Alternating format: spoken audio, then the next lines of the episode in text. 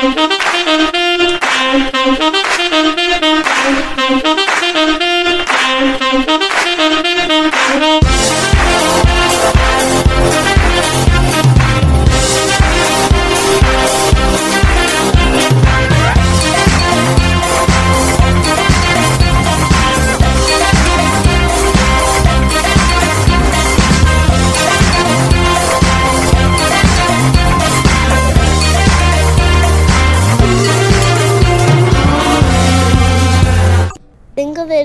Que me cuiden y no me maltraten. Recibir una educación y tener las cosas que requiero para estudiar. Tengo derecho a jugar.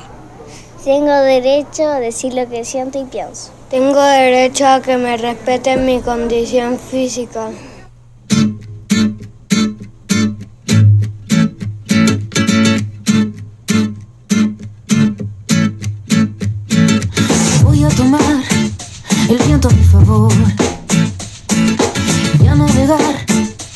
Viaje mejor y contemplar la infinidad del sol con la certeza de un trato mejor. Fiel a tus valores te decir, caminar por esa senda y resistir para que tú conquistes ese buen vivir.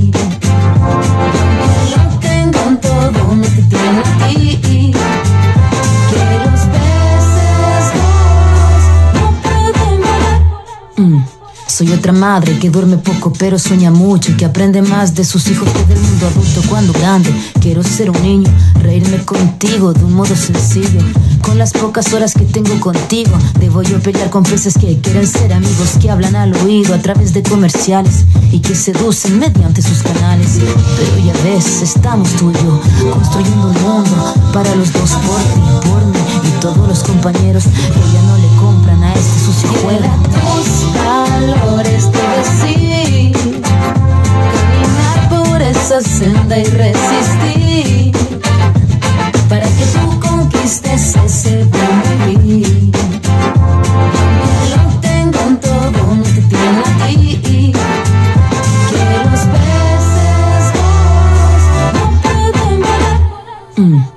Yo sé, nada tiene sentido. Incluso lo que yo diga no suene divertido.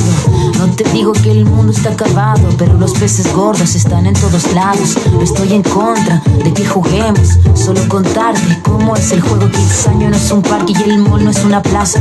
Y ese celular a los amigos no reemplaza. Yo quiero para ti cosas sencillas que dibujes un mundo de justicia y alegría. Y yo sé que afuera todo brilla, pero si tú lo miras, verás la mentira valores te decir, caminar por esa senda y resistir, para que tú conquistes ese buen vivir. Lo tengo en todo, no te tiene a ti. Oye hijo, por ti, por mí y todos los compañeros que ya no le compran a este sucio juego yo sé, nada tiene sentido. Incluso lo que yo digo no suena divertido. Pero, um, no es un parque y el mono es una plaza. Oye, y ese celular a los amigos no reemplaza. Cuando grande quiero ser un niño y reírme contigo de un modo sencillo. Y acuérdate tus de.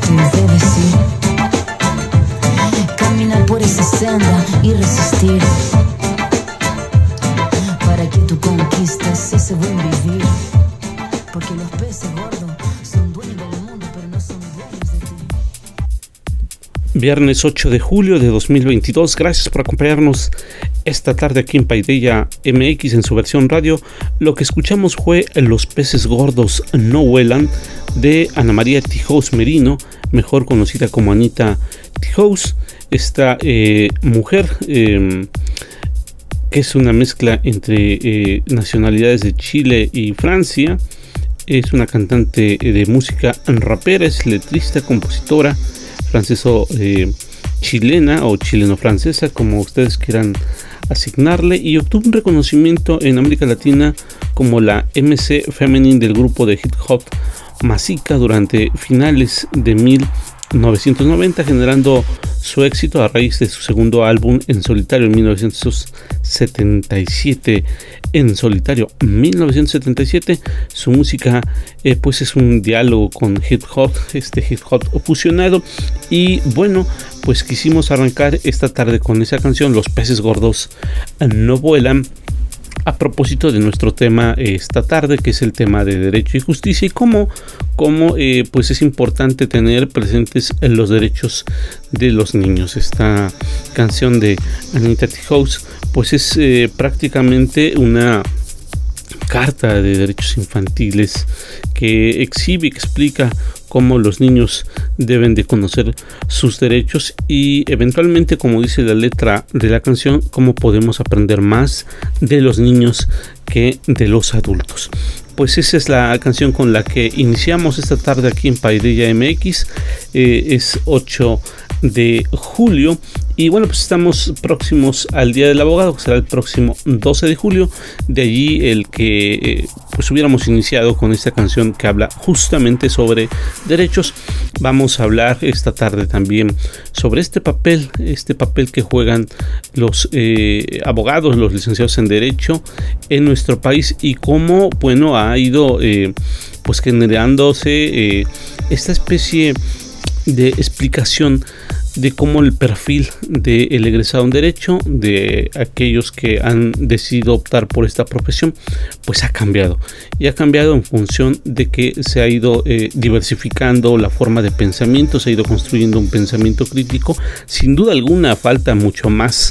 Eh, por hacer, por construir, pero bueno, ya no vemos a eh, estas nuevas generaciones pensando y defendiendo un sistema de modelo hegemónico, no hay eh, ya esta forma de pensamiento, sino que bueno, la, diversidad de egresados y de licenciaturas que se han venido ofreciendo a lo largo de nuestro país, pues ha cambiado y esto ha generado que pues de alguna forma se construya una nueva visión una perspectiva de cómo se ve el derecho y de cómo se ve a la justicia y por supuesto del papel que deben de jugar los abogados, los egresados de derecho, los licenciados en derecho. Eso es importante que lo tengamos presente esta tarde y bueno, pues para nosotros es importante eh, dar allí un reconocimiento a todos los que pues son egresados, los que están eh, por supuesto eh, ya en su ejercicio de la profesión. Y por supuesto pues a todos aquellos que eh, también optaron por esta eh, carrera por la licenciatura. En derecho pues a los futuros abogados también les mandamos un abrazo adelantado a todos los que ejercen a los que ejercieron y a los que ejercerán esta profesión de la ley esta profesión del derecho esta defensa de la justicia y pues bueno, a propósito de lo que sería el Día del Abogado este próximo 12 de julio, pues déjenme eh, compartir con ustedes que en México la celebración del Día del Abogado se, pues, eh, digámoslo, se asume desde 1960 cuando se celebra el primer 12 de julio el Día del Abogado según un decreto presidencial de Alofo López Mateos. Sin embargo, la historia de esta conmemoración se remonta a casi 15 años antes, cuando en México aún estaba bajo el yugo español. Pero vayamos, vayamos a ver por qué se escogió esta fecha.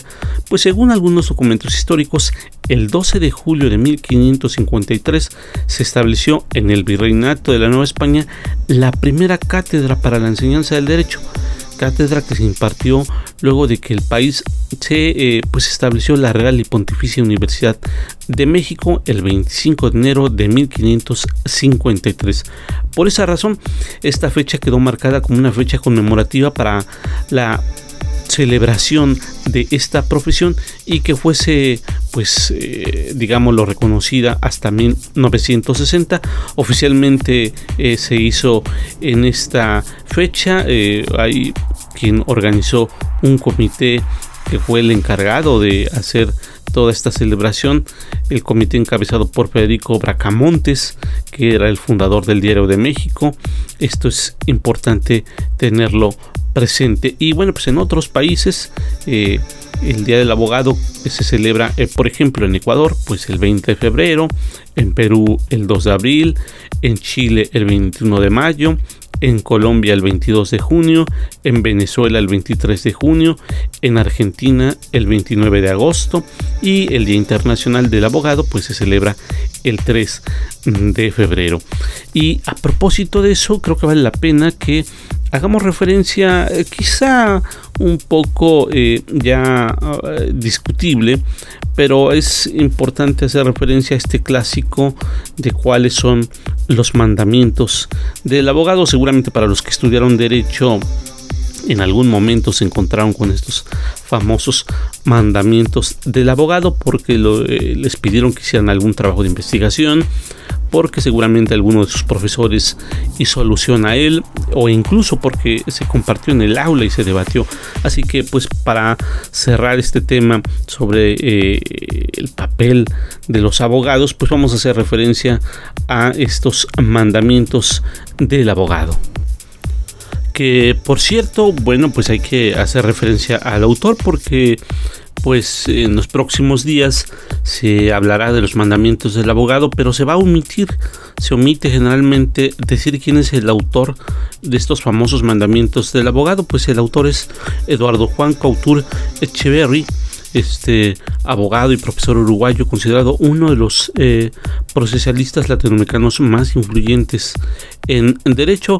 Este eh, pues profesor nació el 24 de mayo de 1909 en Montevideo, Uruguay, y murió el 11 de mayo de 1956 pero rápidamente para compartirles qué es lo que dicen los eh, mandamientos del abogado. Bueno, el primero dice estudia.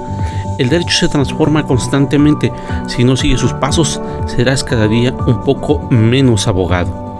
Piensa, el derecho se aprende estudiando, pero se ejerce pensando. Trabaja. La abogacía es una ardua fatiga puesta al servicio de la justicia. Lucha. Tu deber es luchar por el derecho, pero el día en que encuentres en conflicto el derecho con la justicia, lucha por la justicia. Sé leal leal con tu cliente al que no puedes abandonar hasta que comprendas que es indigno de ti, leal para con el adversario, aun cuando él sea desleal contigo, leal para cuando el juez que ignora los hechos y cree confiar que tú le dices y que en cuanto al derecho, alguna que otra vez debe confiar en que tú le invocas. Tolera, tolera la verdad ajena en la misma medida en que quieres que sea tolerada la tuya. Ten paciencia el tiempo se venga de las cosas que se hacen sin colaboración. Ten fe. Ten fe en el derecho como el mejor instrumento para la convivencia humana, en la justicia como el destino normal del derecho, en la paz como sustituto bondadoso de la justicia y sobre todo ten fe en la libertad, sin la cual no hay derecho, ni justicia, ni paz. Olvida la abogacía es una lucha de pasiones. Si en cada batalla fueras llenando tu alma de rencor, llegaría un día en que la vida sería imposible para ti. Concluido el combate, olvida tan pronto tu victoria como tu derrota. Ama tu profesión.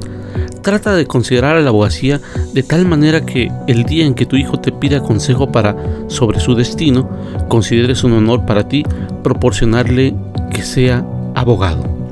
Pues sí, esos son los mandamientos del abogado, los 10 mandamientos del abogado de la autoría de Eduardo Couture, este eh, pues, prestigioso abogado uruguayo.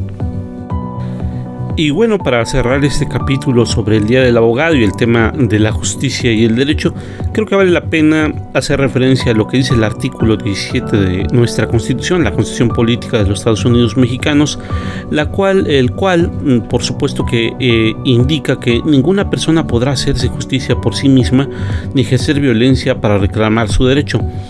Toda persona tiene derecho a que se le administre justicia por tribunales que estarán expeditos para implementarla en los plazos que fijen las leyes, emitiendo sus resoluciones de manera pronta, completa e imparcial. las leyes federales y locales establecerán los medios necesarios para que se garantice la independencia de los tribunales y la plena ejecución de sus resoluciones. Nadie puede ser aprisionado por deudas de carácter puramente civil. Eso es lo que dice pues nuestro artículo 17 de la Constitución Política de los Estados Unidos Mexicanos. Bueno, pues para dar continuidad a nuestro programa, ¿qué les parece si ahora vamos eh, a las mentiras de la semana con Elizabeth García Vilchis? Adelante, Elizabeth. Este es el quién es quién en las mentiras de la semana.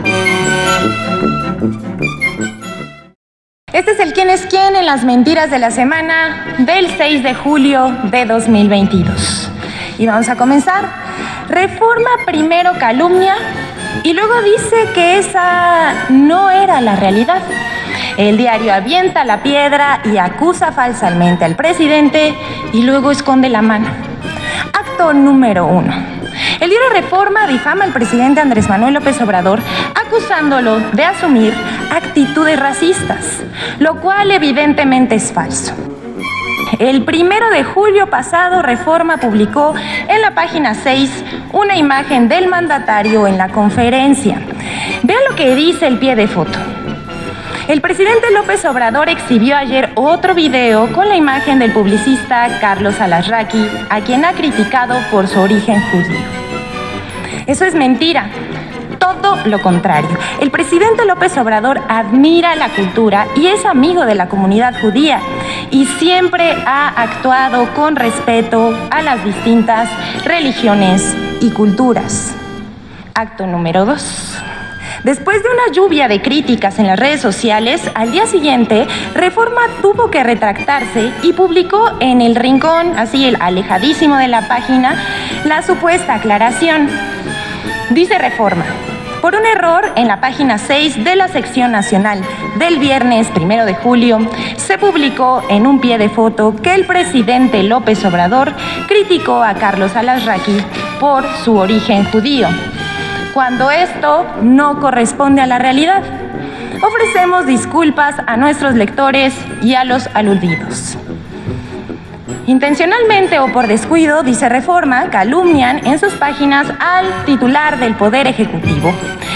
Y se entiende que el periódico no se quiera disculpar con Andrés Manuel como persona. Pero con todo respeto, sí debiera hacerlo con la investidura, con el presidente de la República, el presidente de todos los mexicanos. Pero bueno, luego dicen que en México no hay libertad de expresión. Carlos Loret de Mola cayó en la chapuza de publicar fotografías como pruebas falsas de que la refinería de dos bocas aún no se ha terminado de construir. Un día antes de la inauguración de la primera etapa de la refinería Olmeca en el puerto de Dos Bocas, Paraíso, Tabasco, Carlos Loret de Mola publicó información falsa. El, presentador principal de la plataforma Latinos publicó en su cuenta de Twitter una serie de fotografías con la leyenda. La pura escenografía afinan detalles para la primera etapa constructiva de Dos Bocas. Pero no paró ahí.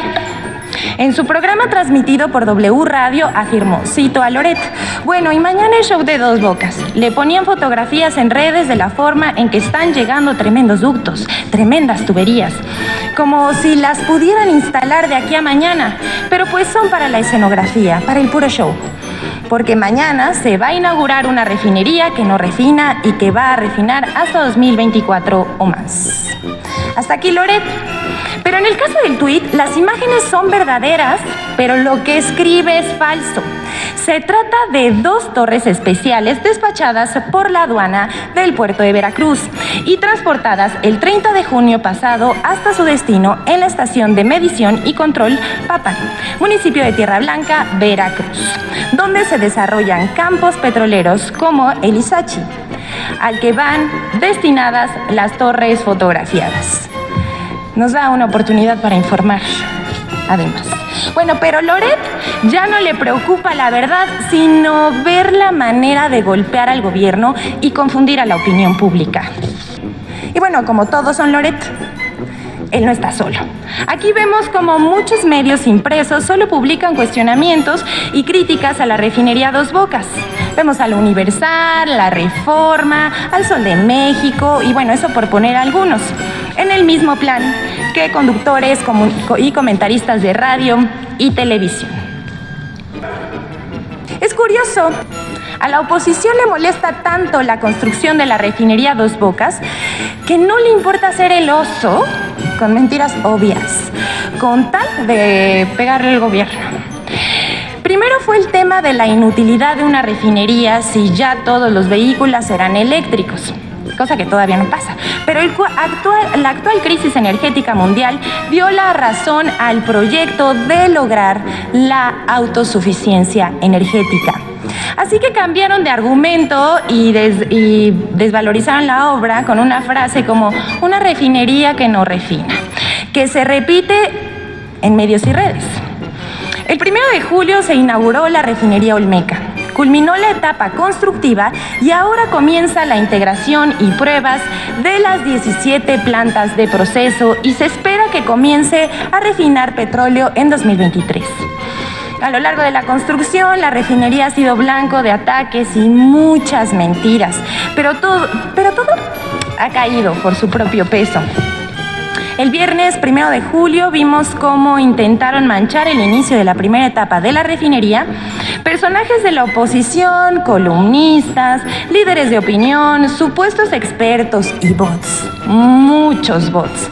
Intentaron posicionar la idea de que lo que se estaba haciendo era inaugurar en realidad solo oficinas administrativas y que el presidente habría inaugurado una refinería que no refina.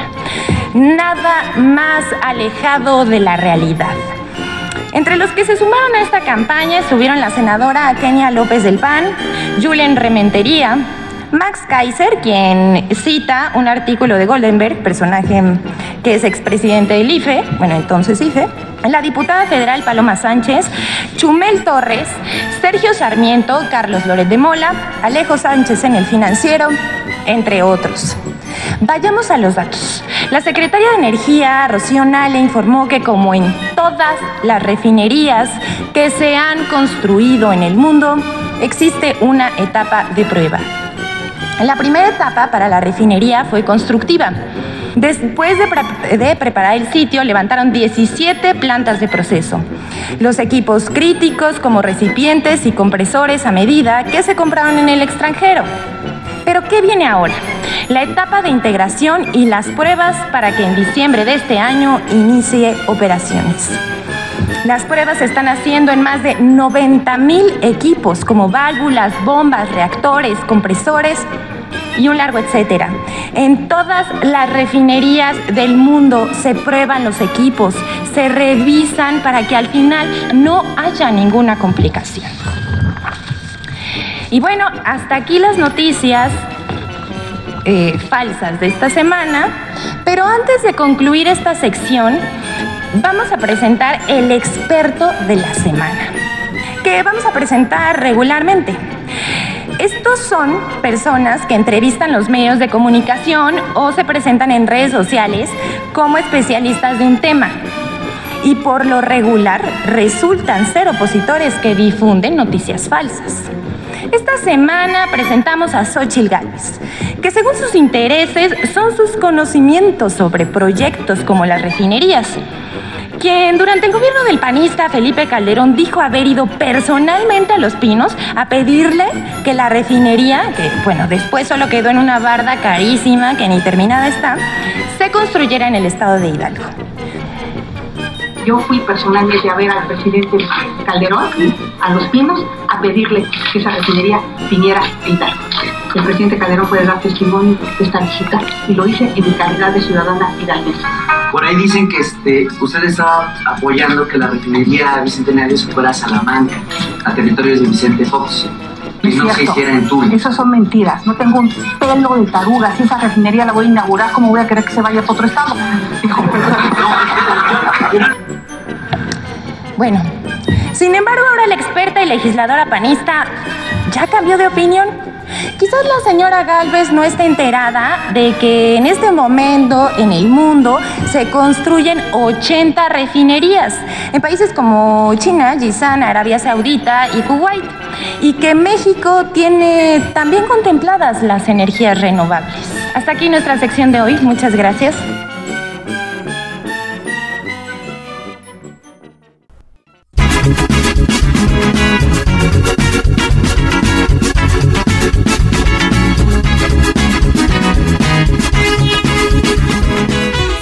Pues ya escucharon las mentiras de la semana en voz de Elizabeth García Vilchis. Gracias, eh, Elizabeth. Y bueno, pues ahora vamos a escuchar la intervención de la doctora eh, Bárbara Cabrera en su ya acostumbrada columna Nornilandia.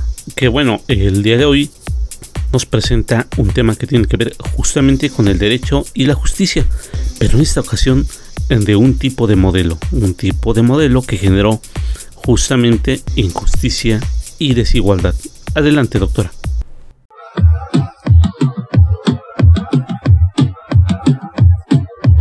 Normilandia es un espacio donde la doctora Bárbara Cabrera ejerce la crítica al poder neoliberal para invitar a los ciudadanos a llenarse de acciones. Los invito a escucharla y a seguirla. Entre letras, con su café y a un tweet de distancia la encuentran como arroba guion bajo Bárbara Cabrera. La escuchamos doctora en acción. Érase una vez un sistema llamado neoliberalismo. El neoliberalismo se propone ahora como receta mágica de la salvación universal, como si fuera la décima sinfonía de Beethoven o la octava maravilla del mundo pero hace cinco siglos que estamos en esto, creyendo que la libertad del dinero es más importante. Eduardo Galeano. El neoliberalismo se significó por el desmantelamiento sostenido de la presencia del sector público y la dramática reducción del sector social. La apertura comercial indiscriminada, la desregulación en todos los frentes, la supresión o reducción de derechos y conquistas laborales, la eliminación de los subsidios generales y su reemplazo por sistemas clientelares focalizados en los sectores más depauperados, el parcelamiento de las facultades gubernamentales en comisiones y organismos autónomos y la abdicación de potestades del gobierno en diversas instancias internacionales, en el marco de la inserción del país en la economía global. Si se observa de manera retrospectiva, el ciclo neoliberal no fue superación ni la salida de las crisis finales del desarrollo estabilizador, sino su perpetuación y ahondamiento. Así lo dice el Plan Nacional de Desarrollo 2019-2024. Érase una vez un sistema al que llaman neo, aunque nada tiene de nuevo. Lo que es más, está obsoleto. También le llaman liberalismo, aunque de eso no tiene nada. Más bien, se caracteriza por ser opresor. Neoliberalismo, amante de los gobiernos obesos, de los excesos y privilegios. Neoliberalismo, considerado como la peor de las pandemias que carcome el bienestar colectivo. Neoliberalismo, ese sistema que todo lo pudre tocándolo con el rayo de la corrupción. Neoliberalismo, ¿cómo olvidar los tiempos en que corrompiste hasta el lenguaje del discurso oficial? Llamaste solidaridad a la manipulación, rescate al saqueo, la confidencialidad fue ocasión para regodearte en la opacidad, así como pretexto para reservar información pretendiendo que el pueblo olvidara. ¿Recuerdas cuando ejerciste con cinismo el acto de desincorporar y privatizar los bienes públicos? Pues nosotros lo tenemos presente. Neoliberalismo, sistema auspiciado y consolidado a través de los sexenios hasta que llegó la cuarta transformación de la vida pública de México, liderada por el presidente Andrés Manuel López Obrador, para implementar un gobierno revolucionario y combativo de la principal causa de los males heredados por el neoliberalismo, la corrupción. Al respecto, vale la pena recuperar lo que recientemente señaló López Obrador. Por eso, es muy importante continuar con el proceso de transformación, porque sí, el COVID es una pandemia, pero la corrupción es una peste, es peor que la malaria. Y eso es lo que más ha dañado a México. Por eso estoy aquí, en Zamora. Y por eso sigo recorriendo el país, porque me podría quedar en Palacio Nacional, no salir y desde allá ordenar las cosas, coordinar las acciones gubernamentales, pero tengo que recorrer el país como siempre para que no se apague la llama de la esperanza y el propósito principal de transformar al país, que vamos a salir de la crisis económica, vamos a enfrentar la pandemia, pero tenemos que terminar ya de elaborar, de fabricar la vacuna contra la corrupción. Esa vacuna está en fase 3 todavía y la tenemos que dejar ya bien preparada para que nunca más se abuse del pueblo, para que nunca más se le robe al pueblo, para que nunca más se lleven a cabo saqueos como los que han habido, sobre todo durante el periodo neoliberal. Por eso tenemos que seguir recorriendo el país. Con ello, el presidente alude a la implementación de políticas públicas, entre la que destaca las adecuaciones constitucionales y legales pertinentes para cerrar la puerta a cualquier desliz que incite a la corrupción y al retorno del neoliberalismo, así como a consolidar el poder ciudadano demostrado en 2018 en las urnas, incluida la constante participación ciudadana, sin olvidar el destacado papel de las benditas redes sociales, las cuales alguno que otro intenta derrumbar con censura, propagación de noticias falsas, bots a sueldo y troleos. Está en nuestras manos que ese neoliberalismo ramplón, corrupto, salvaje, vulgar y en decadencia no vuelva. 2021 es ocasión para mostrarle quién manda. Sigamos en el camino de la cuarta transformación y seamos contribuyentes en la consolidación de este proyecto de nación, cuyo principal objetivo es erradicar la corrupción auspiciada por el impresentable neoliberalismo. Postdata. Ahora resulta que el degradante Lorenzo Córdoba, presidente del INE, intentará una vez más censurar al presidente de México, pidiendo la no transmisión de las conferencias de prensa de Andrés Manuel. No te equivoques, Lorenzo, con las mañaneras no. Ellas constituyen un ejercicio de transparencia y rendición de cuentas sin precedentes a nivel mundial. No se debe privar al pueblo del derecho a la información pública y directa. Si las cancelas, contravienes el artículo sexto constitucional. Es todo por hoy. Hasta la próxima, Nornilandia. Los invito a intercambiar puntos de vista acerca de estos temas. La encuentran entre letras con su café y a un tweet de distancia como arroba guion bajo Bárbara Cabrera.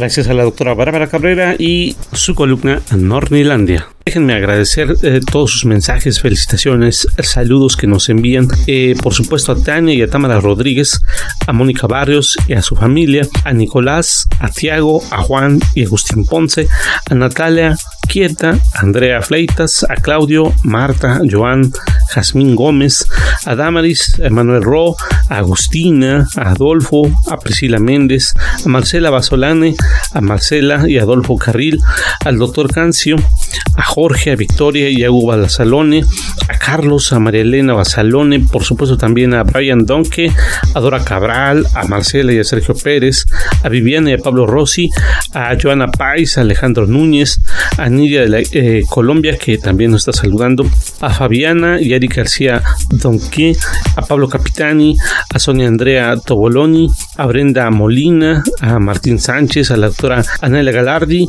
a Mía Bernal, a Matías Díaz, a Nara Di Fernin, a Silvia Núñez de Brasil, al doctor Daniel Vallejos, a Diego Jiménez, a Nicolás Viera, a Karen González, a Owen Sandoval, a Marco Rico, a Marcela Tonde, a Johnny, a Matías Ferrari, a Estela Céspedes, a Gustavo Caruso, a Fernando Adrián, a Juan Aragón, a Quito Kirsch, a Adrián Mesones, a José Luis Maritana, a David González, a Noelia Campos, a Estela Mesa, a Hugo Paluni y a Fernando Gil eh, Ibáñez. Bueno, más adelante eh, tendremos oportunidad, por supuesto, de continuar con esta salutación de sus mensajes, de sus comentarios. Eh, gracias infinitas por, por escribirnos, por mandarnos sus saludos, sus comentarios, sus eh, retroalimentaciones. Siempre son importantes para nosotros y para, pues, por supuesto, todos quienes colaboramos y hacemos este espacio que es Paideia MX. Gracias, gracias. Les recuerdo que estamos recibiendo sus mensajes en nuestro número de WhatsApp, más 52 33 107 11 434, más 52 107 11 434. Gracias por sus eh, mensajes esta tarde. Ha llegado el momento de escuchar a la maestra Damaris Marín. Adelante, maestra.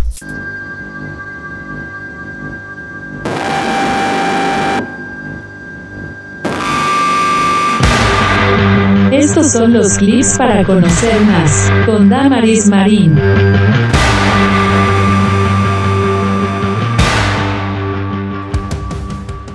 Todos ofendemos a alguien en algún momento, pero ¿cómo pedir perdón sin decir realmente la palabra perdón?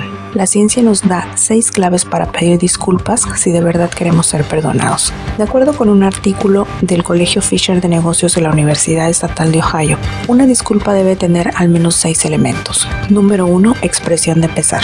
Antes de disculparnos, debemos de sentirlo de verdad. No lo hagamos por compromiso, eso se nota. Número 2. La explicación de lo que fue mal. Una explicación con pelos y señales de lo que hicimos mal es importante para aclarar por qué estamos pidiendo perdón. Y para ello es importante mirar directamente a los ojos y hacerlo con la expresión adecuada que demuestre sinceridad. Número 3. Reconocimiento de responsabilidad. Según los expertos, el mea culpa es la parte más importante de la disculpa.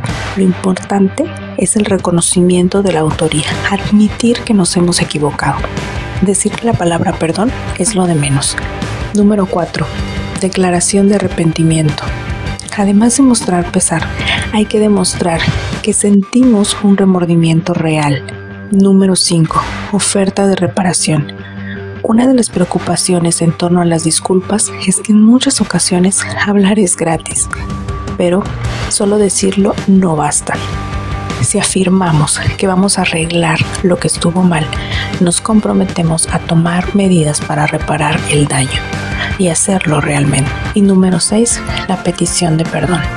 Pronunciar la palabra perdón es lo menos importante. Lo más importante es reconocer la responsabilidad y esta oferta de reparación. Si no sabemos cuál fue la responsabilidad que tuvimos, podemos hablar con la persona ofendida para entonces reconocer y reflexionar sobre nuestro actuar. ¿Y tú cómo pides perdón? ¿Lo haces sinceramente? Soy Damaris Marín y me encuentras en Twitter como arroba damarismarín-bajo. Estos fueron los clips para conocer más con Damaris Marín.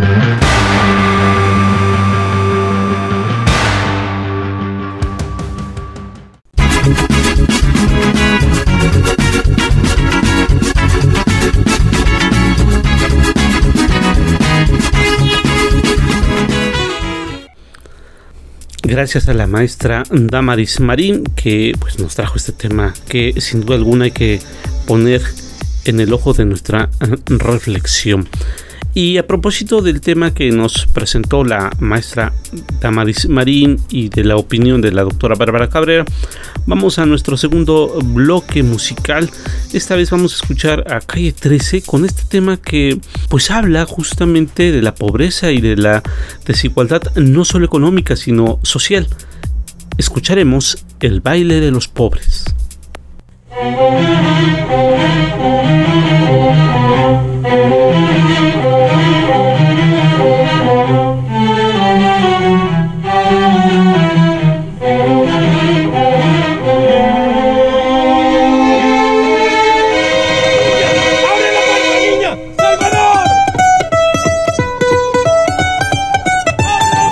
No tengo mucha plata, pero tengo cobre. Aquí se baila como bailan los pobres.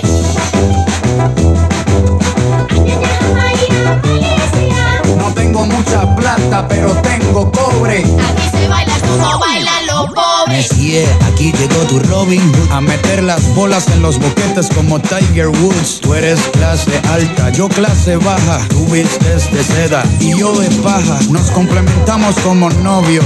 Tú tomas agua destilada, yo agua con microbios. Tú la vives fácil y yo me fajo. Tú sudas perfume, yo subo trabajo. Tú tienes chofer, yo camino a patas. Tú comes filete y yo carne de lata. Nuestro parecido es microscópico, pero es que por ti me derrito como gringo en el trópico. Pégate a mí, que no te contaminas. Con un besito vamos a pegarnos la porcina. No se necesita plata para moverse, necesita onda y música cachonda.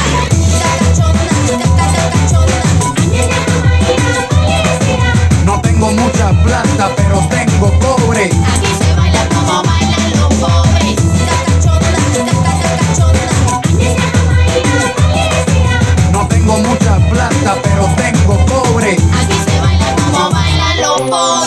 Sin mantel, sin cubierto y sin bandeja, con ganas de comerse a la pareja. Se baila pegado como bachata, sin traje y sin corbata, embriagando las neuronas con vodka barata. Blancas, amarillas o mulatas. Se baila con cualquier bombón que suelte la piñata. Lo bueno de ser pobre al final de la jornada es que nadie nos roba. Porque no tenemos nada. Apretaditos como en una lata de sardinas, agarrando nalgas porque está incluida la propina. Dicen que eres la reina de todos los rosales, pero hoy te voy a bajar cuatro clases sociales. Calientita como pan de panadero, barriendo el piso con el trasero. Toda la grasa se desplaza por la terraza. Quiero que hagas lo que no puedes hacer en tu casa. No se necesita plata para moverse, necesita onda y música cachonda. Cachonda, cachonda. No tengo mucha plata, pero tengo cobre. Aquí se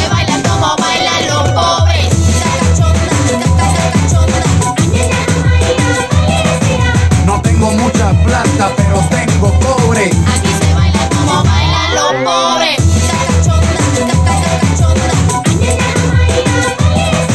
No tengo mucha plata, pero tengo cobre. Aquí se baila como bailan los pobres.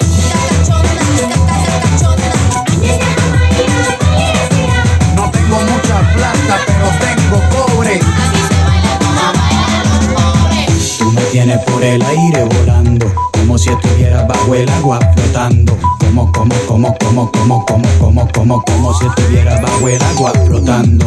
Tú me tienes por el aire volando, como si estuvieras bajo el agua flotando.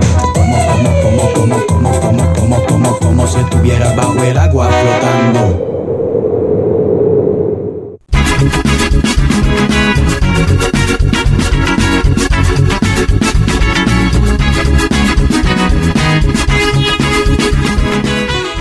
Ha llegado el momento de escuchar la intervención de Flor Méndez.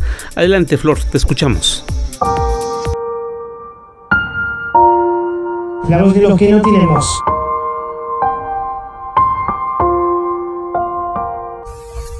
Hoy quisiera que reflexionemos juntos a través de esta historia. Una tarde, en un pueblo pequeño donde todos se conocían, un grupo de jóvenes vieron a una anciana buscando desesperadamente algo en el jardín frente a su choza. Todos se acercaron a la pobre anciana para ver si la podían ayudar. ¿Qué perdió? ¿Le podemos ayudar? le preguntaron. La anciana, con tono triste, contestó, Perdí mi aguja de oro.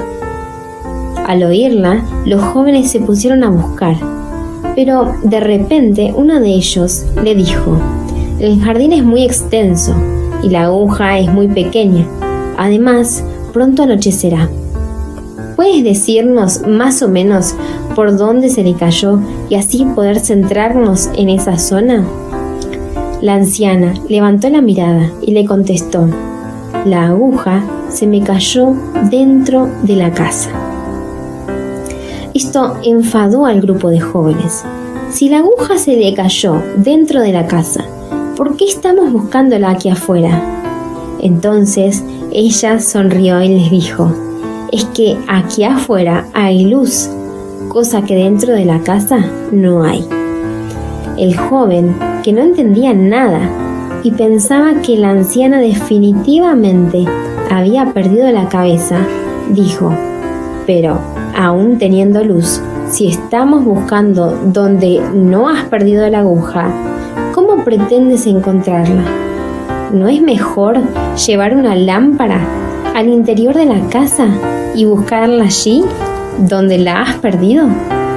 La anciana volvió a sonreír y contestó, son tan inteligentes para las cosas pequeñas.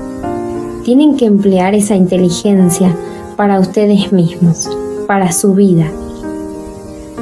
Esto me lleva a pensar, ¿cuántas veces hemos buscado desesperadamente afuera aquello que se nos ha perdido en nuestro interior? ¿Por qué buscamos la felicidad por fuera, descuidando completamente nuestro interior? ¿Acaso la hemos perdido ahí? Esto es lo que nos suele pasar habitualmente en nuestras vidas. Estamos tan inmersos en buscar fuera de nosotros que nos olvidamos que la esencia del bienestar está dentro de nosotros. Nuestra felicidad o bienestar auténtico no puede estar en el exterior, ni dependen de las circunstancias o de otras personas o las relaciones que mantenemos. Este bienestar auténtico, para que sea real, estará por encima de todo esto. La invitación del día de hoy para cada uno de los oyentes es que si hemos perdido algo, la esperanza, el bienestar, la felicidad, la pureza, la moral, las buenas costumbres, la plenitud, dejemos de buscarlo fuera, solo porque es más cómodo. Porque aunque afuera tengamos más luz y nos sea más fácil ver, nunca podremos encontrarlo, porque no se perdió allí. Y también si hay ciertas áreas en nuestras vidas que están perdidas, rotas, abandonadas, hoy podamos tomar la iniciativa de tomar una luz e ingresar allí. No poner más excusas, sino poder enfrentar todo aquello que guardamos dentro de la casa, dentro de nosotros mismos. Entender que si bien por mucho tiempo no quisimos verlo, ya es tiempo de traer luz. Y les comparto esta frase de un autor anónimo. A menos que aprendas a enfrentar tus propias sombras, continuarás viéndolas en los demás, porque el mundo exterior es solo un reflejo del mundo interior. Les habla Florencia Mariana Méndez, les envío un saludo a todos los oyentes, a quienes les agradezco por cada mensaje, por su apoyo, sus propuestas y sobre todo por permitirme ser su voz. Recordad que me encontrás en Twitter como flor-méndez1909. Muchas gracias.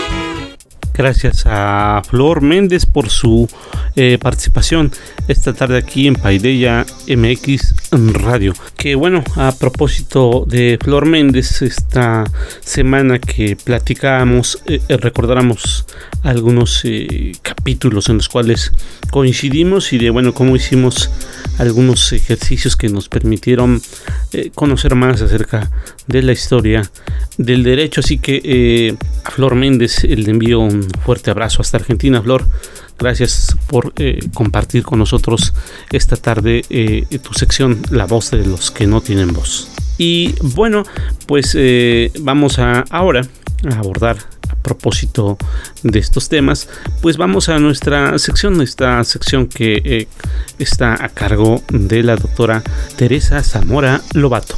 Adelante, doctora. Tips para los no financieros con Teresa Zamora Lobato.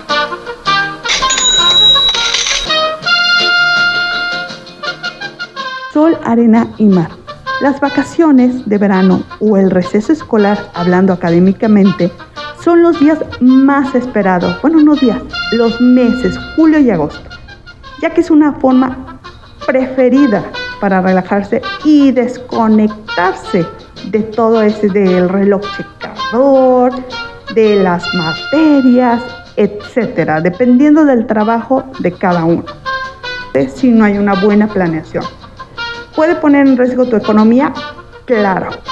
Por eso es importante tomar las mejores decisiones a través de una planeación para no exponer tu estabilidad financiera. Si es que la tienes, si no la tienes, imagínate, va a ser peor.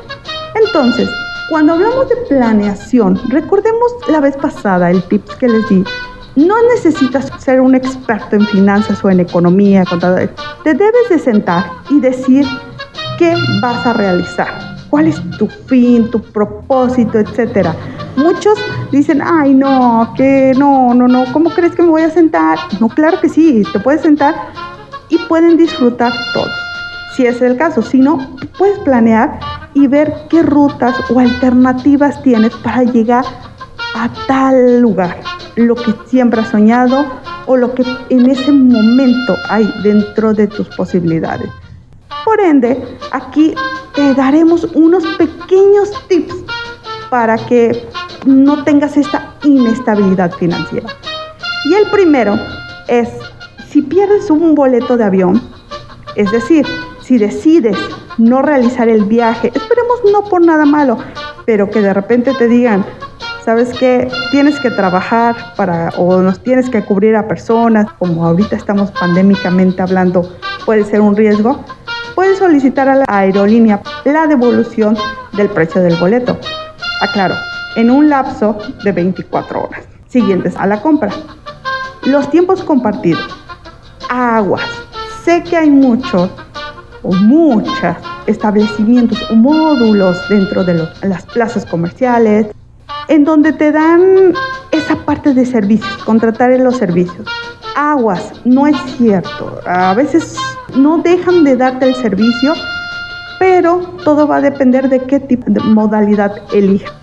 Mucho cuidado. La realidad es que no se puede reservar en cualquier momento o sí puedes, pero te sale muy caro. O te sale igual que si no tuvieras ese tiempo compartido. También existen varios tipos de modalidades aquí. Ten en cuenta eh, esa parte al contratar el servicio. A veces hay club vacacional o programas de puntos a través que tú compras cierta cantidad de puntos o intercambias por el derecho de usar un hotel o complejo. Entonces, tengan mucho cuidado en esas especificaciones. Las vacaciones con todo incluido, mm, sí, son muy buenas, pero dependiendo de con quién vayas, y qué actividades vas a hacer. Lamentablemente, en la actualidad existen muchos fraudes al contratar este tipo de paquetes vacacionales. Por eso siempre corrobora la información antes de hacer cualquier depósito. Verifica los detalles, el hotel, el resort que hayas elegido. tengan mucho cuidado con esa parte de todo incluido. A veces eh, nos dicen que los, es mucho más barato comprar por separado los paquetes. Los precios de paquetes que incluyen vuelos, traslados, hoteles, algunas veces pueden resultar más baratos que comprar por separado, pero no ocurre en todos los casos. Así es que por eso te doy este tip. Planea, ve qué es lo que quieres, a dónde quieres y con eso te vas a ahorrar muchas estafas, tiempo, dinero y esfuerzo. Nos vemos en el próximo tip. Yo soy Teresa Salo y en Twitter me pueden encontrar como arroba salo-teresa.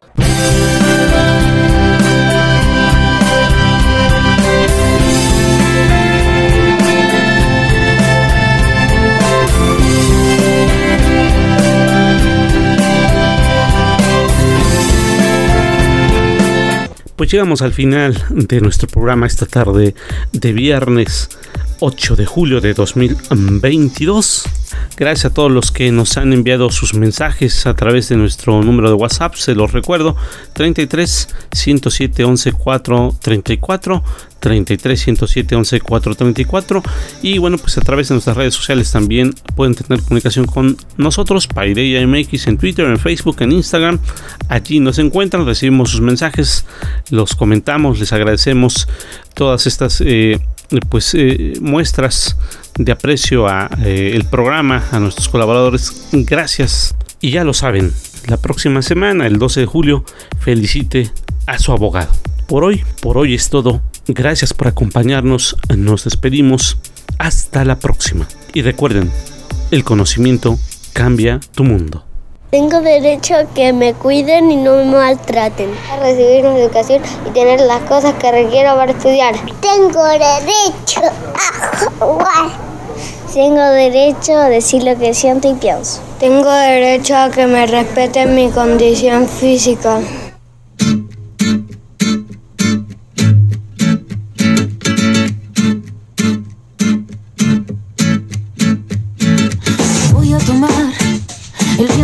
Viento a mi favor y a navegar hacia un viaje mejor